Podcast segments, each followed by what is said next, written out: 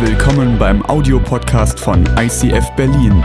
Wenn du Fragen hast oder diesen Podcast finanziell unterstützen möchtest, dann besuch uns auf icf-berlin.de.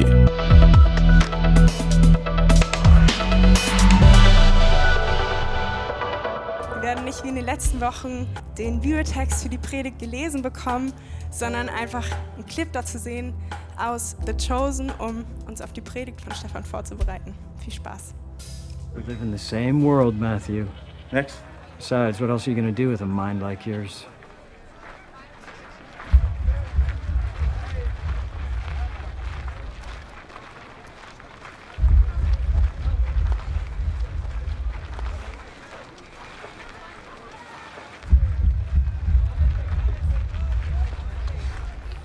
Matthew.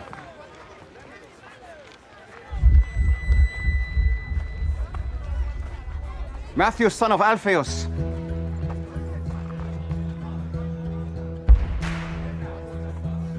Yes. Follow me. Me? Yes, you. Whoa, whoa, whoa, whoa. What are you doing? You want me to join you? Keep moving, street preacher. Do you have any idea what this guy's done? Do you even know him? Yes.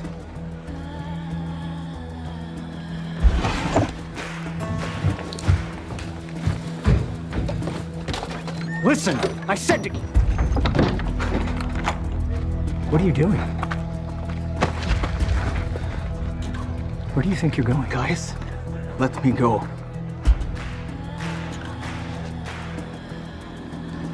Have you lost your mind? You have money. Quintus protects you. No Jew lives as good as you. You're gonna throw it all away. Yes.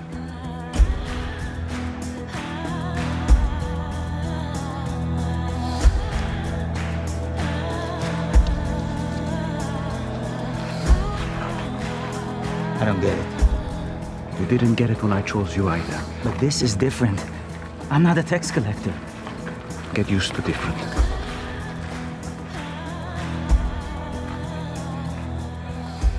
I'm glad we passed by your booth today, Matthew. Yes. Shall we? We have a celebration to prepare for. You will regret this, Matthew. What's the tablet for? Grabbed it without thinking. You can put it back. No, no, keep it. You may yet find use for it. Where are we going? A dinner party. I'm not welcome at dinner parties. Well, that's not going to be a problem tonight. You're the host.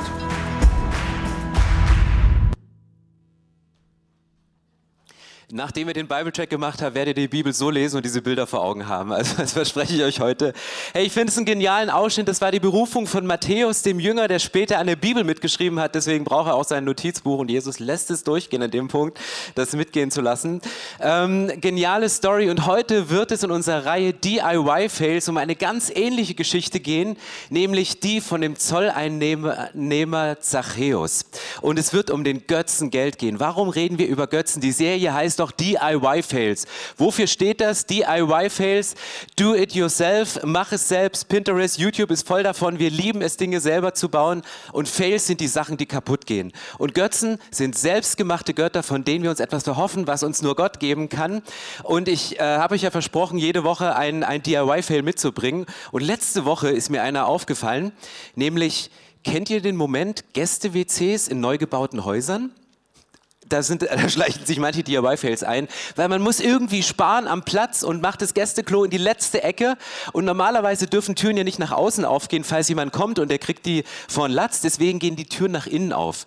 Und wart ihr mal in solchen WCs, wo die Tür nach innen aufging und ihr aber nicht, nicht, nicht reinkamt, ohne mit einem Fuß in die Kloschüssel zu treten, um die Tür wieder zuzugehen? Also achtet mal drauf, DIY-Fail für mich Ranking Nummer drei, aber Romina kennt's, oder? Und wer bauen will, also achtet drauf, Gäste-WC immer groß, weil Du weißt ja nie, wer bei dir zu Besuch kommt. Könnte auch Jesus unter den Gästen stecken. Genau. Und heute gehen wir rein in unsere Geschichte. Es geht um ähm, einen Götzen, um einen weiteren Götzen. Und es ist kein anderer als Geld. Schweigen. Und ich denke so, ja, wir haben da letzte Woche so schön angefangen mit, mit verschiedenen Themen. Aber ich finde es eines der wichtigsten Themen. Und ich muss sagen, ich bin mega begeistert von dieser Predigt, weil ich in der Woche dank unseres genialen Vorbereitungsteams auf Dinge hingewiesen worden bin und Dinge nochmal vertieft habe in der Bibel, wo ich dachte, Mann, ist das genial. Wieso hat Gott das alles in die Bibel reingepackt und wie passt das alles zusammen, was ich richtig, richtig genial finde. Und ich lese euch mal die Geschichte nochmal vor von Zachäus und ihr werdet einige Parallelen ähm, finden zu der Berufung des Matthäus. Und ich glaube, dass diese, dieser Sonntag heute für dich, wenn Geld ein Götze in deinem Leben sein sollte, genau zu so einem befreienden Moment wird. Und du dieses Gefühl, was dieser Matthäus mitgenommen hat, in dem Moment, wo er diesen Schlüssel zurückgibt und sagt, hast du es dir wirklich gut überlegt? Dir geht es besser als jeder andere Jude. Willst du es wirklich alles aufgeben? Und er einfach nur sagt, ja. Und ich finde, dass dieses Gefühl von Befreiung zu haben, Dinge loszuwerden, dafür habe ich gebetet. Und Jesus, dafür möchte ich dich jetzt bitten, dass das heute passiert, hier in diesem Raum in den Übertragungsorten, in den Communities. Wenn jemand die Predigt unter der Woche hört, während der Auto fährt gerade und feststellt, hey, es gibt da etwas, an was ich mich klammer und was, was mich umklammert, dass wir heute diese Befreiungsmomente haben und dieses Gefühl spüren, dass du uns befreist und dass du Götzen aus unserem Leben rauskekst. Amen. Lukas 19 steht, Jesus zog mit seinen Jüngern durch Jericho. Dort lebte ein sehr reicher Mann, Zachäus, der oberste Zolleinnehmer. Zachäus wollte Jesus unbedingt sehen, aber er war sehr klein und die Menschenmenge machte ihm keinen Platz. Da rannte er ein Stück voraus und kletterte auf einen Maulbeerfeigenbaum, der am Weg stand. Von hier aus hoffte er, einen Blick auf Jesus werfen zu können. Und als Jesus dort vorbeikam, schaute er hinauf und rief, Zachäus, komm schnell herunter ich will heute dein Gast sein. Eilig stieg Zachäus vom Baum herunter und nahm Jesus voller Freude mit in sein Haus. Als die Leute das sahen, empörten sie sich über Jesus. Was, was, wie, wie kann er das nur tun? Er lädt sich bei einem Gauner und einem Betrüger ein.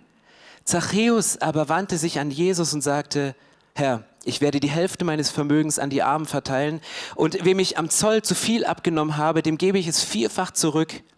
Da entgegnete Jesus, heute hat Gott dir und allem in deinem Haus, die in deinem Haus leben, Rettung gebracht. Denn auch du bist ein Nachkomme von Abraham, der Menschensohn ist gekommen, um Verlorene zu suchen und zu retten. Coole Geschichte, wenn du in der Kinderkirche groß geworden bist, dann kennst du, Zachäus war ein kleiner Mann, ein sehr kleiner Mann war er. Er stieg auf einen Maulbeerbaum, denn der Heiland kam daher. Also kennt ihr, oder? Für die nicht groß geworden sind, äh, wir haben Vocal Coaching bei uns in dieser Kirche, komm in die Band, es lohnt sich definitiv. Ähm, Zachäus, der ist ja schon sprichwörtlich, ne? Und es gibt ja diese landläufigen äh, Sprichwörter, dass man sagt, Männer mit zu großen Autos, die haben irgendwas Kleineres im Leben zu kompensieren, da witzeln wir ja drüber. Aber das war so Realität im Leben. Er war körperlich klein, er war jemand, der, der irgendwie eine Einschränkung hatte, die ihn vielleicht vielleicht zu etwas gebracht hat, etwas zu tun, was er gar nicht wollte. Und er war von der körperlichen Statur klein, hatte aber ein großes Bankkonto und hatte eine sehr große Macht. Und die spielte er auch aus zu dem Zeitpunkt, wo er sie konnte, zu dem Zeitpunkt, wo er an der Stelle stand, um als Zolleinnehmer den Leuten das Geld einzuknüpfen. Und vielleicht kompensierte er in diesem Moment etwas. Und es gibt ja auch heute noch psychologische Studien, was Körpergröße ähm, wie sich das auswirkt. Also man sagt, dass große Männer erfolgreicher sind als kleine Männer. Deswegen, wenn du einen kleinen, erfolgreichen Mann triffst, du, der muss es richtig auf dem Kasten haben, weil er das sogar überwindet. Aber habt ihr die Situation, Zachäus, körperlich klein, großes Vermögen, eine hohe Stellung, ganz, ganz viel Macht und diese Geschichte wird hier so erzählt. Und die können wir erstmal so stehen lassen, ich werde später nochmal tiefer drauf eingehen, aber es gibt zu dieser Geschichte eine Kontrastgeschichte. Und diese Kontrastgeschichte, die steht unmittelbar im Kapitel davor. Deswegen, was wir im Bible Track lernen werden, ist immer Kontextualisierung, immer vor vorher und nachher lesen, nicht eine Stelle lesen, aus dem Zusammenhang picken. Wenn du das große Bild liest, die Verse und die Kapitel voran, ich glaube, dass der Autor der Bibel, Jesus selbst, als er die Bibel inspiriert hat, darauf geachtet hat, dass es so geschrieben steht und dass es im Laufe seines Lebens auch in dieser Reihenfolge passiert ist. Was ist die Kontrastgeschichte, die davor steht? Da steht Lukas 18, die letzten Verse, Vers 18, überschrieben, die Reichen und das Reich Gottes. Jesus wurde von einem angesehenen Mann gefragt, guter Lehrer, was muss ich tun, um ewiges Leben zu bekommen? Jesus entgegnete, weshalb nennst du mich gut? Es gibt nur einen, der gut ist, und das ist Gott. Du kennst doch die Gebote. Du sollst nicht die Ehe brechen, du sollst nicht töten, du sollst nicht stehlen, sag nichts Unwahres über deine Mitmenschen, ehre deinen Vater und deine Mutter. Der Mann antwortete, Altes, das habe ich von meiner Jugend an gehalten. Als Jesus das hörte, erwiderte er, etwas fehlt dir noch. Verkauf alles, was du hast und verteile das Geld an die Armen, damit wirst du im Himmel einen Reichtum gewinnen, der niemals verloren geht. Und dann komm und folge mir nach. Als der Mann das hörte, wurde er sehr traurig, denn er war überaus reich. Jesus merkte es und sagte, wie schwer ist es doch für Menschen, die viel besitzen, in Gottes Reich zu kommen. Eher geht ein Kamel durch ein Nadelöhr, als dass ein Reicher in Gottes Reich kommt. Wer kann überhaupt gerettet werden? fragte ihn sein Zuhörer. Er antwortete, was für Menschen unmöglich ist, ist für Gott möglich.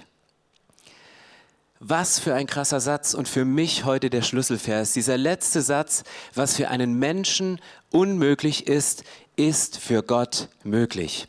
Das ist hier bezogen auf die Rettung. Aber warum kommt es an dieser Bibelstelle? Warum ist dieser Satz in dem Zusammenhang zwischen diesem Kontrastprogramm, zwischen zwei verschiedenen Männern, die hier aufgelistet werden? Zwei verschiedene Männer, wo der eine zu Jesus kommt mit dem Willen, etwas zu ändern, mit dem Willen, Jesus zu gefallen, mit dem Willen, das Beste aus seinem Leben rauszuholen, der sein ganzes Leben schon nach den Geboten Gottes gelebt hat, eine moralische Grundlage hatte, ein geistliches Vorbild war und er wollte noch mehr, er wollte alles und er geht traurig weg, weil er den das Thema nicht loslässt, weil er das Thema nicht in den Griff bekommt.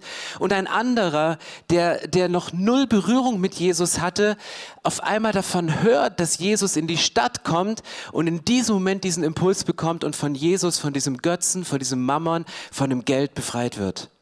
Was für ein Kontrastprogramm. Ein Mann, der will und es passiert nicht und einer, der es vielleicht gar nicht will, wird auf einmal befreit in diesem Moment. Und dann dieser alles entscheidende Satz, was für Menschen unmöglich ist, ist für Gott möglich. Wenn du ein Problem mit Geld hast, wirst du es menschlich nicht schaffen, da rauszukommen. Es braucht die Macht von Gott, es zu zerstören. Es braucht die Macht von Gott und seine Kraft. Da müssen ganz andere Register gezogen werden, weil wir reden hier nicht nur über einen selbstgemachten Götzen, den man sich irgendwie aufbaut im Laufe seines Lebens, sondern wir reden hier über Finanzsysteme, wir reden hier über Sachen, die über Generationen, über Jahre aufgebaut worden sind. Wir reden hier über den Mammon, über den, wo Gott sich am Ende der Predigt, also das macht er schon immer, aber am Ende der Predigt gehe ich nochmal drauf ein, wo er eine, eine Kampf Kampfansage macht zwischen Jesus selbst und dem Mammon, dass du nicht beiden dienen kannst.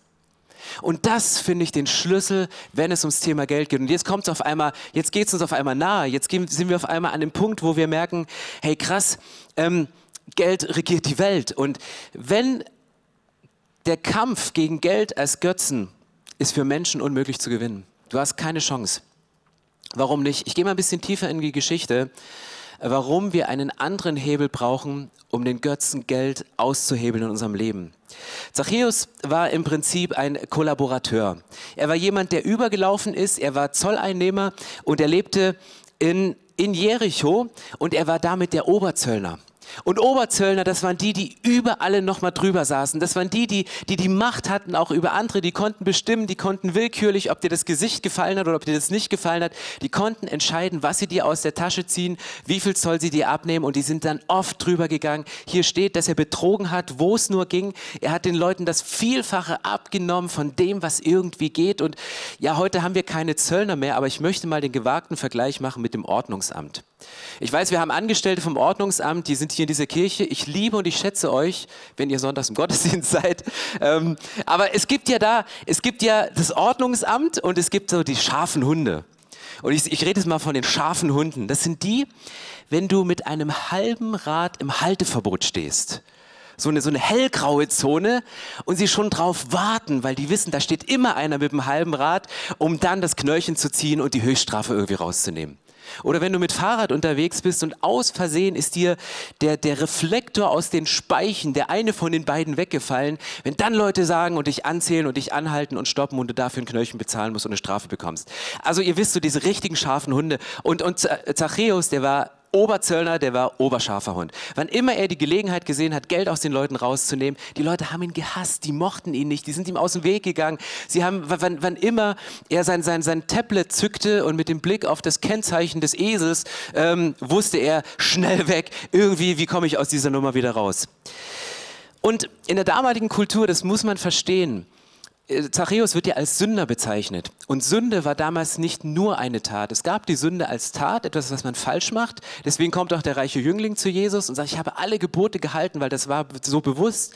Aber zur damaligen jüdischen Kultur gab es nicht nur Sünde als Tat, sondern es gab auch kategorische Sünder. Es heißt, es gab ganze Berufsgruppen, die waren gelabelt als sündige Berufsgruppen. Prostitution gehörte dazu. Ich meine, das ist offensichtlich, würden wir jetzt auch sagen.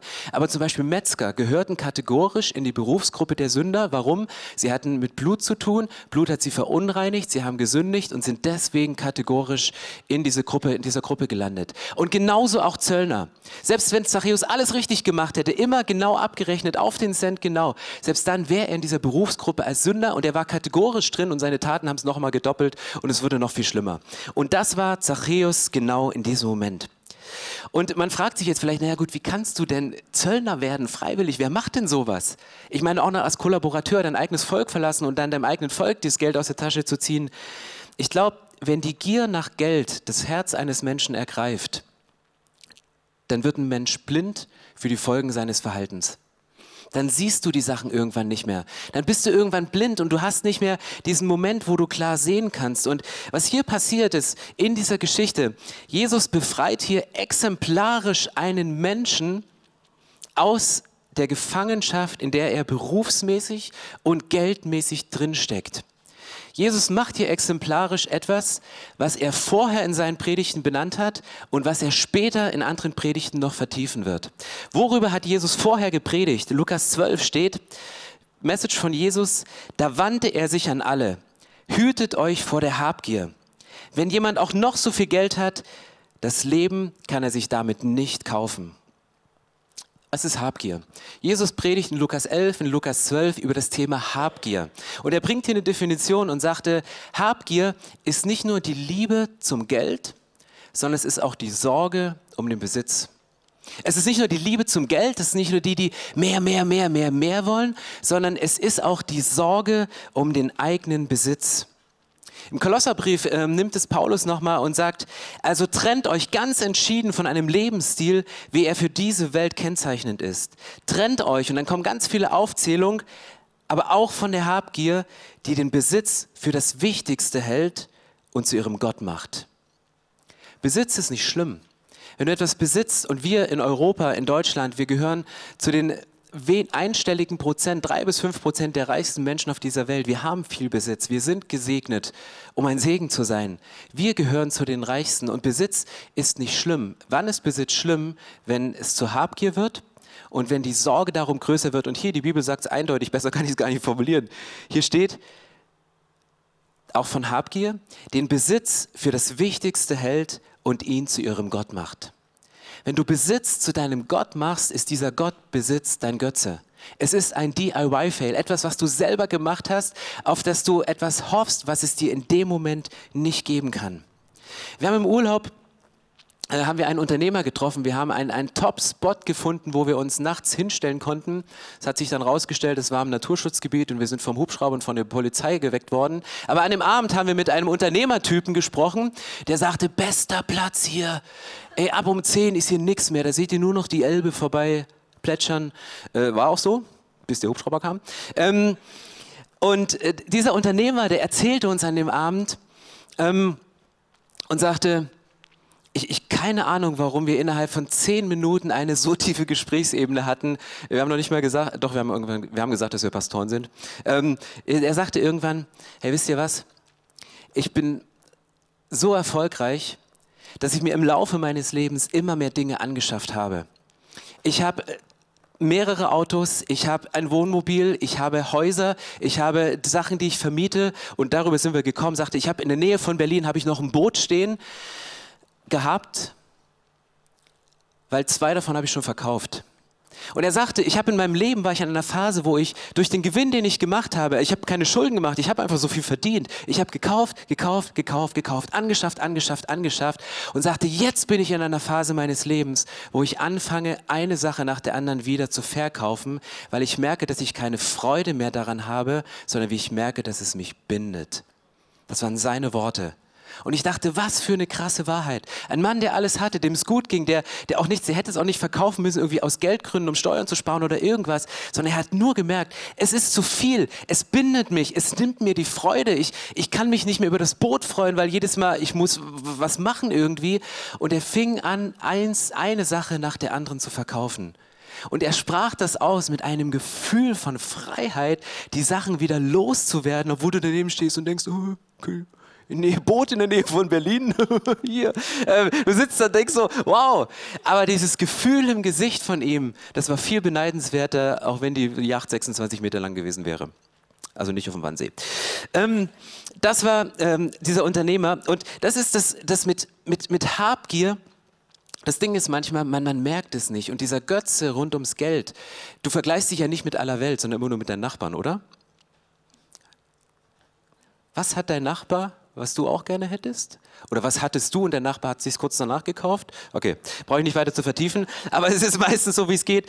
Und ähm, Epheser 5, Vers 5 ähm, kommt es für mich auf den Punkt, denn eins ist klar, und jetzt haltet euch fest, wer ein sexuell unmoralisches Leben, äh, wer ein sexuell unmoralisches, schamloses Leben führt, für den ist kein Platz in dem Reich, in dem Gott und Christus herrschen.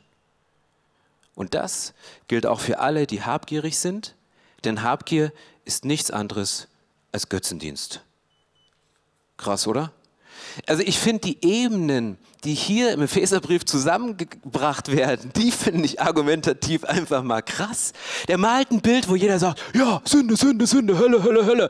Sexuell, unmoralisch, schamloses Leben führt. Logisch ist kein Platz irgendwie im Himmel. Und dann so, übrigens, wenn Habgier, die Sorge um deinen Besitz, die Lust nach mehr Geld, vielleicht eine Gier, ist genauso schlimm, du hast keinen Platz im Himmel. Und ich denke, wow, was für ein Stellenwert checkt hier Paulus, äh, während er den Epheserbrief schreibt und bringt es im Zusammenhang, damit wir verstehen, was für eine Macht der Götze Geld haben kann. Und ich weiß nicht, ob ihr vor ein paar Wochen bei der ersten Message da war. Ich habe da so drei Ebenen aufgezeigt, äh, wie Götzen generell immer funktionieren. Und es gibt diese drei Ebenen. Menschen lieben ihre Götzen, Menschen vertrauen ihre Götzen und Menschen gehorchen ihren Götzen. Das sind so die drei Stufen. Und wenn es, ich mache das mal am Thema Geld, einfach um es zu vertiefen. Wenn du, wenn du Geld liebst, so die erste Stufe ist, dann ertappe dich mal bei deinen eigenen Tag Tagträumen. Wovon träumst du, wenn du sagst, wenn ich eine Gehaltserhöhung bekomme, was kaufe ich mir dann? Ähm, wo, du, wo du sagst, äh, das wünsche ich mir, das ist ein ganz großer Wunsch, äh, welche Güter du dir anschaffen kannst. Und wo, und das ist auch ein Indikator, wo hast du einen Unbehagen, wo hast du Neid, wenn du bei anderen Sachen siehst, die du gerne hättest? Das ist so die erste Stufe, wo du selbst erkennen kannst, dass Geld zu einem Götzen bei dir wird, wenn es dich triggert. Und es fängt an zu sympathisieren und es zu lieben. Das zweite ist, dass wir anfangen, darauf zu vertrauen, auf Geld zu vertrauen, dass du denkst, okay, wenn ich den Bausparvertrag habe, wenn ich die Rentenversicherung habe, wenn ich das noch abschließe, wenn ich dieses noch habe, dann vertraust du, dass du im Alter finanziell versorgt bist. Vergiss es. Finanzielle Versorgung geht wahrscheinlich nicht durch, was wir ansparen. Das kann sich von jetzt auf gleich ändern. Wir kennen die reichsten Menschen, die Millionen geerbt haben, Leute, die, die die Sportarten spielen mit einem Schläger in der Hand und so einem kleinen gelben Ball, die alles hatten an Geld und es ist, ist auf einmal weg, wo du sagst, ihr hattet doch finanziell ausgesorgt. Dinge können sich so schnell ändern. Und die Bibel bringt hier einen anderen Punkt, sagte, vertraut nicht auf das Geld als eine Altersvorsage, sondern sagt, Gott sagt, vertraut auf mich. Wenn ich die Lilien des, des Feldes schon so versorge, wie viel mehr kümmere ich mich um euch? Hängt euch nicht dran, setzt euer Vertrauen nicht auf dieses Geld, weil es bringt es unterm Strich nicht. Und die dritte Stufe ist, und dann, das merken wir, wenn wir anfangen, den Götzen Geld zu gehorchen. Wenn man nicht mehr ohne dem leben kann, wenn man Angst hat, etwas von dem zu verlieren, wenn man, wenn man die Kontostände wie so Pegelstände beim Hochwasser anschaut, sinken sie oder steigen sie und wenn sie steigen, dann fühlst du dich gut und wenn sie sinken, fühlst du dich schlecht. Das sind die Momente, wo man merkt, hey, ich, ich bin diesem Götzen auf den Leim gegangen und ich gehorche diesem Götzen, die dritte Steigerungsform. Und in Lukas 16 ähm, steht, niemand kann zwei Herren gleichzeitig dienen.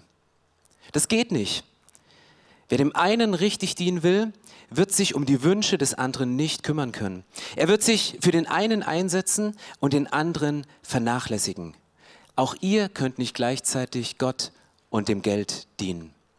Oder nicht sogar für Gott und das Geld leben. Das ist eine krasse Aussage. Es geht nicht. Und diesen Punkt, den hat Zachäus in seiner Geschichte erlebt. Und was ist der Wendepunkt in dieser Geschichte? Zachäus sieht Jesus vorbeilaufen, er hört davon und er will diesen Moment nicht verpassen. Und er klettert auf diesen Maulbeerfeigenbaum. Und das Krasse ist, die wichtigsten Werte, in der damaligen Kultur waren nicht Freiheit und Gerechtigkeit, die für uns heute ganz hohe Werte sind. Wir lieben es, unsere Freiheit zu haben, alles sagen und denken zu dürfen, überall hinreisen zu können. Deswegen schränken uns gewisse Krankheiten auch so ein, weil wir denken, es nimmt uns unser Grundrecht der Freiheit und wir empfinden Sachen als ungerecht, wenn, wenn Beschlüsse gemacht werden, die für alle gelten sollen, die aber anders verpackt sind. Und wir merken, dass wir, wir, wir, wir, wir Deutschen vor allen Dingen, also wir, wir sind so getriggert, wenn etwas ungerecht ist oder wenn wir in Freiheitsbeschränkung kommen. Das waren damals nicht die Werte. Die Werte damals waren Ehre und Würde. Und was verlierst du als jemand, der Macht und Reichtum und Stellung hat, der eigentlich klein ist und sich nie blamiert, sondern sich immer größer macht und sich immer besser darstellt, als er eigentlich ist? Zachäus ist es hier egal, sagte ich, ich komme hier nicht angesichts meines, meiner Macht und nicht angesichts meines Reichtums. Ich will nur eins, ich will Jesus nicht verpassen. Und er klettert auf diesen Baum und die Werte der damaligen Zeit, die tritt er mit den Füßen und ähm, verliert seine Ehre, verliert seine Würde. Die Leute spotten drüber. Es passiert doch hier in dieser Geschichte. Jesus verliert seine, seine Würde. Sagt, wie kannst du mit jemandem wie ihm zusammen essen? Oder wie Matthäus das schön bei der Berufung gesagt hat, ich bin, wir, lass, lass uns heute Abend das Fest vorbereiten. Für eine coole Szene, by the way. Lass uns heute Abend eine Party machen. Und Matthäus sagt, ich bin eigentlich nicht gerne gesehen bei Partys. Ja, ist egal, du bist der Gastgeber. Das ist Jesus Art, weißt du, wenn du nicht eingeladen bist, musst du selber einladen. Ähm, Finde ich richtig cool. Aber was passiert hier nach dieser Begegnung mit, Je mit Jesus, die Zachäus nicht verpassen möchte? Er fängt an, die Hälfte seines Besitzes den Armen zu geben. Es gab ein mosaisches Gesetz und dieses mosaische Gesetz besagt, dass du 10% deines Besitzes an Arme weitergeben solltest. Das war das damals geltende Gesetz. Und er sagt, egal, ich gebe einfach mal das Doppelte. Statt 10 Prozent 20. Dann geht es weiter. Da hat er gesagt, wenn ich Geld auf unehrliche Weise verdient habe, wenn ich getrickst habe, wenn ich noch einen draufgesetzt habe, auch dafür gab es ein mosaisches Gesetz, dass du, wenn du unrechtmäßig erwerbten Besitz, erworbenen Besitz bekommen hast, dann musstest du ihn ähm, mit 20 Prozent zurückgeben. Und was macht Zachäus? Das Vierfache. Er gibt einfach mal das Vierfache, weil er merkt gerade, dass was mit Jesus passiert und was durch Jesus in meinem Leben passiert, das ändere ich mal. Und Zachäus stellt hier eine alles entscheidende Frage und die Frage ist nicht, was muss ich geben, sondern was kann ich geben. Und das ist für mich ein Kulturshift und das macht mich dankbar, Pastor dieser Kirche zu sein, dass wir nicht die Frage stellen, was muss ich geben, sondern was kann ich geben? Und mich hat vorhin jemand gefragt, wie habt ihr Corona überstanden? Und ich konnte wirklich aufrichtig sagen, dass wir es gut überstanden haben. Auch wenn wir noch gewisse Herausforderungen haben in Teams, die geruht haben während dem Jahr, wo wir merken, wir müssen die wieder aufbauen. Aber ich kann in diesem Moment sagen, und deswegen macht es mir, macht es mir diese Message heute auch so einfach, ich muss nicht predigen, weil wir irgendwie finanziellen Druck haben als Kirche und sagen müssen, gebt weiter euren Zehnten. Das ist gut, das ist richtig. Also by the way, kurzer Sidekick. Zwei Dinge, die mir wichtig sind. Das erste ist, wir predigen kein Wohlstandsevangelium im ICF Berlin, im ganzen ICF Movement. Wir sagen nicht, wenn du spendest, wirst du immer genügend haben. Paulus, der Autor in der Bibel, er sagt, ähm, ich habe Zeiten erlebt, wo ich Überfluss hatte. Ich habe aber auch Zeiten erlebt, wo ich Mangel hatte, wo ich nichts zu essen hatte. Ähm, das entbindet uns nicht von dem Zehnten, das entbindet uns nicht, Dinge zu geben, aber es macht deutlich, dass du sowohl als auch, Gott sagt, verspricht nicht das Leben im finanziellen Überfluss. Jesus spricht von einer Versorgung und sagt, ich sorge für dich, vertrau mir. Es wird aber auch Phasen geben, wo du aus dem Überfluss rausgehst und etwas lernst in deinem Leben, was du nur durch den Mangel lernen kannst. Aber finanziell, Jesus möchte dir nichts wegnehmen, sondern er guckt für deinen Umgang mit Geld, was kann ich dir noch mehr anvertrauen? Wer im Kleinen treu ist, der wird groß sein. Jesus arbeitet da nach, nach geistlichen Prinzipien. Gott hat kein Problem mit Geld, solange du kein Problem mit ihm hast. Gott hat alles, dem gehört alles, er braucht das nicht. Aber er möchte diesen Götzen brechen. Und deswegen bringt er auch den Zehnten, das ist unsere Theologie, dass der Zehnte als der, die Erstlingsfrucht in den Tempel gehört, in deine geistliche Familie, dort, wo du geistlich versorgt wirst. Und darüber hinaus kannst du überall hingeben, was irgendwie nur geht. Aber um diesen Götzen zu brechen, sprechen, sagt er, das Erste, Leo Bigger hat mal bei einer Konferenz eine riesengroße Torte gehabt und auf der anderen Seite so ein zermatschtes Stück und sagte, ja, was gibst du Gott? Gibst du das erste Stück wie bei einer Hochzeitstorte, die du anschneidest und das beste Stück nimmst oder den Rest, der am Ende des Monats übrig bleibt? Und ich glaube, dass es diesen Zehnten und dieses Prinzip des Zehnten braucht, um diese Macht von Geld, die Macht des Götzen zu brechen, um uns in eine Verwalterschaft hineinzuführen. Und ich habe irgendwann damit angefangen, nachdem ich, während ich auf der Bibelschule war, ich sage euch das jetzt ja, also ich war auf der Bibelschule und ich konnte meinen Zehnten nicht geben, weil ich dachte, ich bin Student, ich brauche das Geld und da haben alle viel mehr. Und es war für mich so ein Prozess, das regelmäßig einzurichten und, und dann dahin zu gehen. Aber die Leute, die ich damals beobachtet habe, alle, die den, das Prinzip des Zehnten gelebt haben, das ging nicht von jetzt auf gleich, hat sich ihre finanzielle Situation nicht verändert, aber die, der Großteil, die meisten von ihnen, den hat man eine gesunde Haushalterschaft angesehen. Die hatten ihr Leben im Griff, sie haben es gut verwaltet. Und, und das hat mich herausgefordert, ähm, es selber zu machen. Und seitdem ist es für uns kein Thema mehr. Und ich möchte mit einer Geschichte enden. Markus 11, Vers 3. Es gibt so eine coole Story in der Bibel und dafür liebe ich Jesus, um einfach mal deutlich zu machen, dass Jesus eigentlich kein Geld braucht. Jesus kommt nach Jerusalem, Jesus will einziehen und er braucht ein Gefährt. Und er sagte zu seinen Jüngern, geht nach Jerusalem, am Ortseingang steht ein Esel, der ist so jung, da ist noch niemand drauf geritten, geht hin, bindet den los und bringt ihn mir. Und wenn die Leute euch fragen, was ihr mit dem Esel wollt, dann sagt ihr einfach nur, der Herr braucht ihn. Und wir bringen ihn auch zurück. Und ich dachte so, was für eine krasse Geschichte. Übertragen, du hast dir gerade ein neues E-Bike gekauft, hast es doppelt angeschlossen und im Hof, dass es dir keiner klaut. Und du kommst runter und jemand sitzt an deinem Schloss und macht gerade dein E-Bike locker und du sagst, da ist noch niemand drauf gefahren, der Akku ist noch voll, keine Finger weg. Und er sagt, äh, der Herr braucht es. Sag, ja, okay, nimm. Also wir könnten das noch weiterspinnen mit dem neuen Auto, das vor der Haustür steht. Und äh, diese Geschichte hat uns damals äh, veranlasst, uns als Ehepaar, dass wir in dieser Gründungsphase ein DHBE-Konto eingerichtet haben bei uns. Der Herr braucht es. Wir haben einfach immer ein bisschen Geld zur Seite gelegt, um zu sagen, falls mal jemand fragt, ich habe gerade eine Not oder ich möchte in die Mission nach Thailand gehen oder ich gehe irgendwo hin, dass wir Geld haben, ohne nachdenken zu müssen, wo nehmen wir das jetzt her, hatten wir neben unserem Zehnten immer, der Herr braucht das Konto. Und es war so gut, weil du reagieren konntest. Und für mich ist das ähm, symbolisch für uns als Kirche im Moment.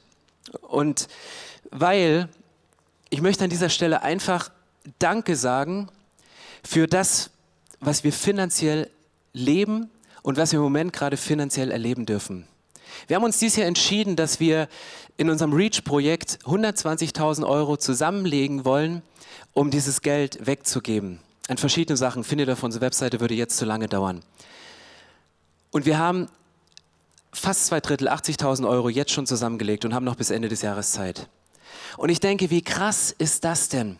Diese Summe zusammenzulegen. Und was mich am meisten fasziniert dabei, ist nicht das Geld, was zusammenkommt, sondern dass Menschen mit Gott kooperieren. Dass Menschen mit Jesus ins Gespräch gehen und fragen, was kann ich denn geben? Nicht, was muss ich geben? Wie viel muss man denn bei Reach geben, um noch im ICF bleiben zu dürfen, um nächste Woche noch reingelassen zu werden? Unser Ticketsystem, das ist gekoppelt mit, nein, Quatsch.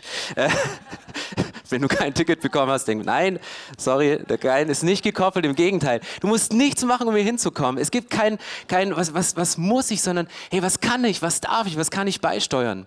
Und dann kam diese Flutkatastrophe und, und wir waren noch mitten in Reach drin und wir haben gedacht, komm, wir wagen es, weil dort sind Menschen in Not und wir wollen den Zachäus-Style leben, wir möchten den Armen, denen, denen es schlecht geht, was geben und wir haben 10.000 Euro zusammengelegt innerhalb von zwei Wochen und konnten jetzt diese Bautrockner kaufen. Wir konnten House of Hope unterstützen. Wir haben hier in Berlin Postling leer gekauft mit den Trocknern, weil es da unten keine mehr gab, haben die runtergebracht, haben die in Kooperation mit dem Heiligen Geist an Leute gegeben, die, die nur wissen, dass das Geld aus einer Kirche gekommen ist und die Tränen in den Augen hatten und wir ziemlich verwackelte Dankesvideo von ihnen bekommen haben. Ähm, und das, das macht mich, das, das fasziniert mich. Weil wir eine Kirche sind, die unterwegs sind mit dem Heiligen Geist, die mit Gott kooperieren und sagen, das machen wir mit unserem Geld. Und ich möchte euch jetzt einen Videoclip zeigen von Sven und Franzi, die von uns ausgesandt sind in den Libanon und wo wir als Kirche auch aktuell noch darauf reagieren konnten. Hallo. Hallo. Hier sind Sven und Franzi. Hallo, liebes ICF Berlin. Wir sind im Libanon und vom ICF Berlin ausgesandt und arbeiten dort mit syrischen Geflüchteten und äh, inzwischen auch mit Libanesen aufgrund der aktuellen Krise. Ähm, gerade sind wir in Deutschland, wir mussten mal wieder raus, unser Visum erneuern und so weiter und so fort. Und davor gab es schon ein großes Problem, nämlich wird der Strom immer weniger. Also wir haben immer weniger Stunden Strom pro, pro Tag. Im Moment sind es noch pro 24 Stunden ungefähr 11 Stunden Strom. Und ähm, wir haben dort ein ganz tolles Projekt, das heißt Eva's Garden, Place of Healing, Wholeness and Beauty for Ladies und dort können Frauen ähm, nähen lernen. Ihre Kinder werden währenddessen betreut und können so ein bisschen ähm, lesen und schreiben lernen und machen auch so ein bisschen Mathe. Aber das Wichtigste an allem ist, es ist ein Platz, wo Frauen die Freiheit haben, auch Jesus kennenzulernen und über ihn zu hören, weil wir haben gemerkt, die größte Not ist echt in den Herzen der Menschen, nicht in Beziehung mit Gott zu sein, ihn nicht zu kennen, ganz viele Vorstellungen von ihm zu haben, die sie davon abhalten, ein glückliches und erfülltes Leben mit ihm zu leben. Und das sehen wir einfach als die allergrößte Not und da wollen wir diesen Raum der Freiheit einfach geben. Aber natürlich ist uns auch voll das Anliegen, den Leuten praktisch weiterzuhelfen und ihnen eine Möglichkeit zu geben, ihren Lebensunterhalt in Zukunft zu verdienen, um Stück für Stück aus Not herauszukommen und so ihr Leben auch in eigenen Händen halten zu können und es gestalten zu können in Freiheit. Und damit dieses Projekt überhaupt weiterlaufen kann, brauchen wir Strom. Ganz unbedingt. Und da haben wir uns jetzt eine Solaranlage gekauft wo wir einfach den, für die paar Stunden, wo wir Strom brauchen, ist genügend Strom erzeugt. Und mit eurer Hilfe. Und deswegen sagen wir einfach jetzt nochmal vielen, vielen, vielen Dank. Vielen Dank, wirklich. Total cool. Mir wird der Arm langsam schlapp, deswegen müssen wir Tschüss sagen. Wir haben noch keinen Selfie-Stick. Auf Wiedersehen. Macht's Liebe Grüße gut. nach Berlin. Tschüss. Ihr werdet euch jetzt wahrscheinlich fragen, warum haben wir, wir haben noch nie einen Spendenaufruf gemacht für diese Solaranlage. Nein, haben wir nicht gemacht, weil wir als Kirche auch das Prinzip des Zehnten leben und sagen, von allen Einkommen, von allen Einnahmen, die wir haben, geben wir zehn Prozent weg. Und wir budgetieren das immer so, dass wir, dass wir als Daueraufträge das einrichten für verschiedene Projekte im In- und Ausland, was das Budget vom Vorjahr war. Und wenn Spenden steigen, haben wir immer einen sogenannten zehnten Puffer, wo Geld übrig ist. Und das ist das sogenannte, der Herr braucht das Konto. Und als die beiden anriefen und uns diese Geschichte erzählt haben, ähm, sie sagen, ja, wir sind uns bewusst, dass ihr uns regelmäßig unterstützt, dass wir in, in, in diesem Dauerauftrag mit drin sind für unseren Dienst, den wir machen. Und sagte, ey, wir brauchen diese Solaranlage, wir brauchen 2500 Euro, weil wir, wir wollen diese, diese Arbeit, die Eva dort macht mit diesen Frauen in diesen Evas Garden, äh, wir wollen sie weiterführen, auch wenn wir keinen Strom haben. Und wir konnten uns als Team hinsetzen und sagen, locker, wir schicken es euch. Einfach weil das, der Herr braucht, das Konto gefüllt war. Dank Menschen, die mit Gott kooperieren und dabei sind, um helfen zu können. Und ich finde es krass. Und ich möchte mit einem Vers enden, in 2. Korinther 8, Vers 9, der für mich wieder in diese Freiheit hineinspricht, was für Gott, das für Menschen unmöglich ist, ist für Gott möglich. Da steht, ihr wisst ja, was unser Herr Jesus Christus in seiner Gnade für euch getan hat. Er war reich und wurde doch arm, um euch durch seine Armut reich zu machen. Ich glaube, je besser ein Mensch versteht, was das Kommen von Jesus für uns bedeutet, was die Gnade von Jesus in uns auslösen kann, was sie in uns freisetzt, umso unbedeutender wird Geld. Deswegen kannst du im Umgang mit Geld als Götzen kannst du nicht sagen, ja, ich mache das jetzt mal neu. Ich treffe jetzt einfach mal eine Entscheidung, ich mache es jetzt besser mit Geld. Das, das wird, wird so nicht funktionieren. Nutz die Zeit und bete noch mit Leuten in unserem Gebetsteam, weil dort geht es darum, die Macht des Mammon zu treffen. Es geht darum, Götzen zu zerstören. Götzen im Alten Testament, die wurden meistens mit Hammer und Meißel klein gemacht, weil sie sich fest zementiert hatten im Leben von Menschen. Es braucht eine Herzenstransplantation um dieses Geld, weil es ist für Menschen mit, mit Finanzstrategien nicht möglich. Es braucht Befreiung von Gott. Es braucht dieses Verständnis, dass, dass Jesus selbst der reich war, der alles hatte, der unser Geld nicht braucht, der, der Neues schaffen kann, wie es geht, der Versorgung für die gesamte Menschheit sichergestellt hat bis zum Lebensende. Dieser Jesus sagt, ich komme auf die Erde, ich werde arm, damit ihr durch seine Armut reich werdet. Und dieser Reichtum, das ist etwas, was du innerlich erleben kannst. Und, und Jesus kam auf diese Erde und hat, es, hat, hat alles aufgegeben. Und Franzi und Sven, Sven hatte eine gute Stellung als, als Ingenieur. Franzi war Juristin. Die hatten beide Jobs, die man eigentlich nicht aufgibt, wenn man ganz herkömmlich denkt.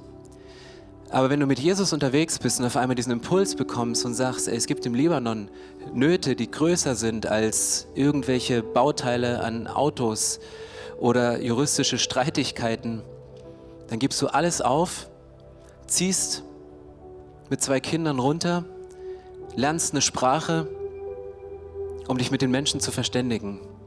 Und sie haben das gemacht, was Jesus gelernt hat. Jesus kam auf diese Erde, sagte, Himmel ist wie Deutschland. Und sagte, ich gehe in ein Land, auf diese Welt, wo ich erstmal die Sprache von Menschen spreche. Und ich glaube, die Sprache, die Menschen sprechen, sind auch ganz stark die Gefühle. Und Jesus kam auf diese Erde und er hat es geschafft, nicht nur zu predigen, nicht nur Theorien weiterzubringen, nicht nur logische Schlussfolgerungen zu bringen. Und die hat er auch gut gebracht. Jesus hat so gut gepredigt, dass du oft dahinter standest und sagtest so, wow, das ist richtig. Aber wir sehen an dieser Geschichte vom reichen Jüngling und Zachäus, dass dieselbe Begegnung mit Jesus den einen dahin führt, sich abzuwenden und zu gehen und den anderen dahin führt, mit Jesus weiterzuziehen und ihm Raum im Leben zu geben, in allen Belangen. Und ich möchte gerne beten, weil Jesus liebt dich über alles und er liebt jeden gleich. Und er ist auf diese Erde gekommen, um unsere Sprache zu sprechen. Unsere Sprache von geistlichen Prinzipien, unsere Sprache von, von, von Saat und Ernte. Und dann ist Jesus ans Kreuz gegangen, um uns auf eine neue Ebene zu holen. Und diese neue Ebene heißt nicht, ihr werdet einmal im Himmel mit mir zusammenleben, sondern ihr könnt jetzt schon eine himmlische Freiheit erleben, wenn ihr euch in Details eures Lebens auf geistliche Prinzipien beruft. Und lasst uns aufstehen. Ich möchte gerne ein Gebet sprechen, ein Dankgebet an Gott, dass er diesen Weg gegangen ist und ein Segensgebet für uns, dass Gott uns hilft, falls Geld ein Götz in unserem Leben ist, diesen Götzen rauszukicken, um die göttliche Kraft in Anspruch zu nehmen, um Sachen zu sprengen. Jesus, ich danke dir, dass du uns über alles liebst, dass du uns geschaffen hast nach deinem Ebenbild. In deinem Ebenbild ist, ist Haushalterschaft mit drin, in deinem Ebenbild ist Großzügigkeit mit drin, in deinem Ebenbild ist Kreativität mit drin, Dinge zu schaffen, Dinge herzustellen. All, dein, all das, was in deinem Ebenbild ist, hast du heruntergebracht auf diese Erde. Und dir tut es manchmal weh, wenn du siehst, dass wir nicht in unserer Berufung laufen, obwohl wir vielleicht die besten und sichersten und bestbezahltesten Jobs haben, sondern du eine andere Berufung für uns hast. Und ich danke dir, dass du auf diese Erde gekommen bist und nicht festgehalten hast an dem, was du bei deinem Vater hattest, sondern sagst, ich habe eine Mission, ich habe einen Auftrag, ich gehe auf diese Erde und ich werde Menschen helfen, ihren Fokus wieder auf dich, auf Gott zu richten. Da, wo ihre Gedanken links und rechts weggehen und sie sympathisieren mit Götzen und mit Geld und mit dem Mammon und mit Karriere und mit Sachen, hast du uns zurückgeholt und hast uns durch dein Kreuz befreit. Du hast uns befreit, den Reichtum, der uns anvertraut ist, in einer guten Art und Weise zu verwalten, ihn zu genießen, ihn weiterzugeben, wenn Not am Mann ist. Und ich bitte dich jetzt, Jesus, dass wir als Kirche, und ich bete für jede einzelne Person heute, dass du uns in Bezug auf das Geld befreist, wenn wir gebunden sind. Dass du die Macht des Mammons nimmst, um uns mit der Kraft deines Kreuzes zu befreien. Dass wir nicht länger fragen, hey, was muss ich denn geben? Was ist denn das Minimum? Sondern was kann ich geben? Und Jesus, wenn wir unsere Hand ausstrecken und diese Hand ist offen und du würdest da 1000 Euro reinlegen, stellst du jetzt die Frage, wie gehst du damit um? Machst du die Hand ganz schnell zu und ziehst sie zurück und steckst sie in der Tasche? Oder lässt du diese Hand offen und sagst, Jesus, hier ist meine offene Hand, du kannst da 1000 Euro reinlegen, du kannst aber genauso viel wieder rausnehmen.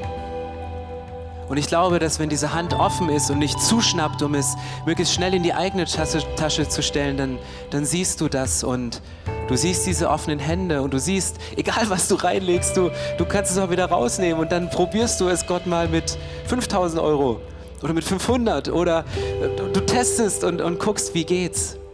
Und Jesus, ich danke dir, dass du mit uns so kooperierst, dass du uns Weisheit schenkst, gut zu entscheiden, was und wie wir unsere Finanzen einsetzen sollen. Und ich danke dir, dass du dieses Vertrauen zu uns hast und hilf uns, unser Vertrauen zu 100% in dich zu setzen. Nicht in unser Geld, nicht in irgendwelche selbstgemachten Götzen, sondern zu 100% allein in dich. Amen.